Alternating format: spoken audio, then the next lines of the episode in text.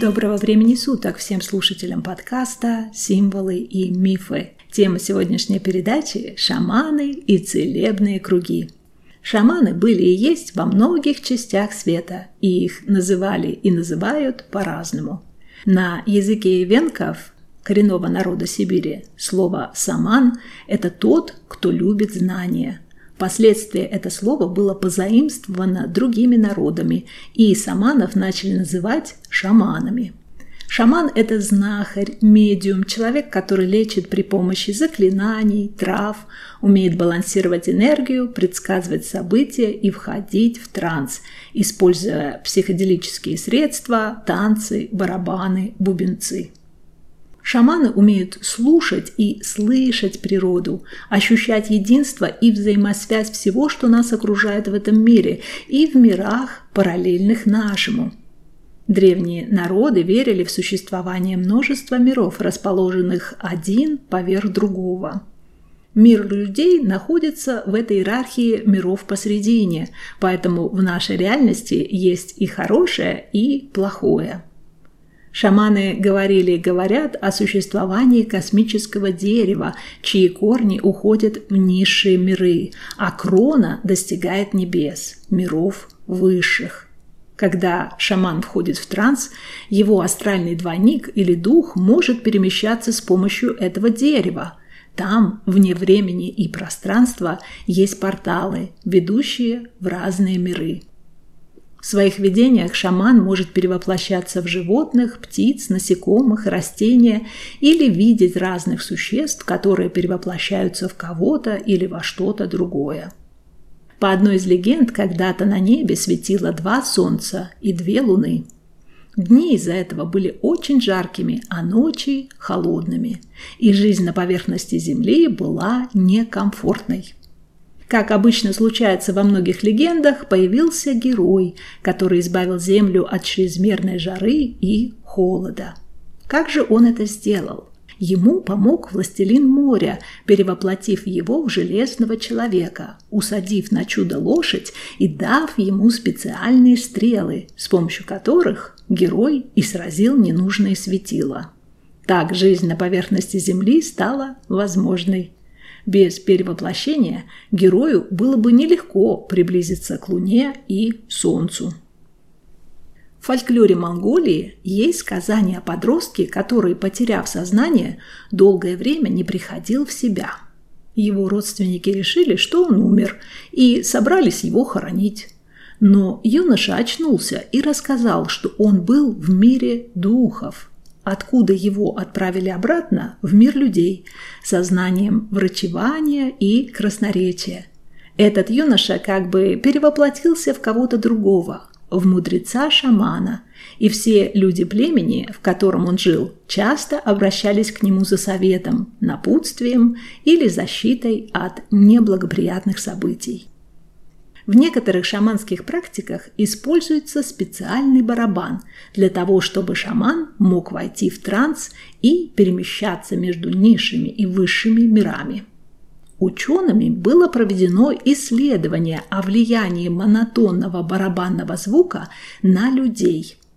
И было замечено, что звучание четырех барабанных ударов в секунду действует успокаивающе на некоторых людей – есть также люди, которым этот звук не нравится, и для расслабления медитации они предпочитают музыку или тишину.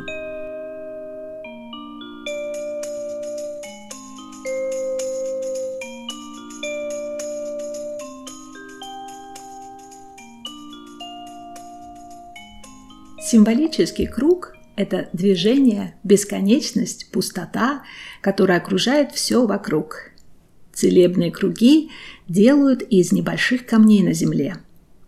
В отличие от Стоунхенджа, целебные круги не монументальны.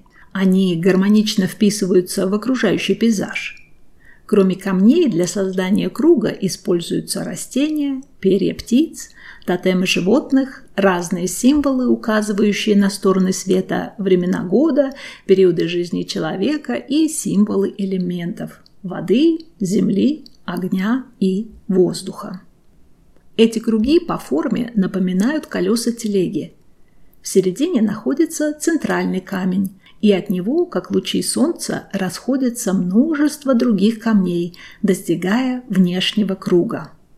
В американском штате Вайоминг, недалеко от городка Бигхорн, на горе Медисин есть большой целебный круг. Никто из коренных жителей этой местности не знал, кто и когда его соорудил, и для чего именно он использовался.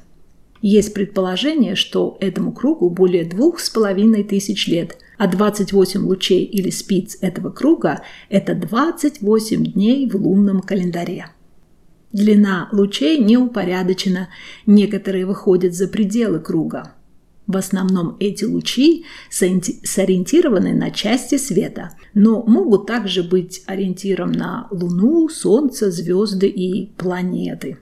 Когда этот круг был впервые обнаружен, а случилось это лет 300 назад, местные жители боялись к нему приблизиться. Им казалось, что этот круг излучает очень сильную энергию Великого Духа и является местом соприкосновения реального и духовного мира. А центр круга – это, по их мнению, было местом, где древние предки людей вышли из-под земли на поверхность. В мифологии коренных населения Америки есть множество упоминаний о таких местах выхода из-под земли. Люди верили, что их предки вначале жили под землей, прежде чем переселиться на поверхность. Кроме целебного круга в штате Вайоминг, есть множество других каменных кругов. В основном находятся они в Канаде и Соединенных Штатах. По одной легенде появились эти круги после того, как один подросток, чье лицо было покрыто шрамами от несчастного случая, произошедшего с ним в детстве, отправился в горы с целью общения с миром духов. В своих скитаниях по горам этот подросток как-то набрел на гнездо орла с птенцом внутри. Мальчик решил остаться рядом с гнездом, чтобы, если нужно, защитить это маленькое создание от других хищников – Прошло немного времени, и мальчику привиделся огромный орел, который унес его за облака, туда, где были магические целебные круги. Придя в себя, мальчик не увидел ни гнезда, ни птенца, ни орла. Все это был просто сон, подумал он. Когда он вернулся домой, люди его не узнали. На лице у парнишки не было шрамов. Произошло чудо исцеления. И с тех пор люди начали создавать круги из камней для лечебных церемоний и шаманских практик. Для людей древности вся природа была храмом. Небо считалось отцом, земля – матерью, и все излучало энергию в красочном калейдоскопе жизни. Медленное дыхание было как бы мостом между мирами – по которому можно было перейти из мира линейного восприятия реальности в мир многогранный, где взаимосвязано все видимое и невидимое.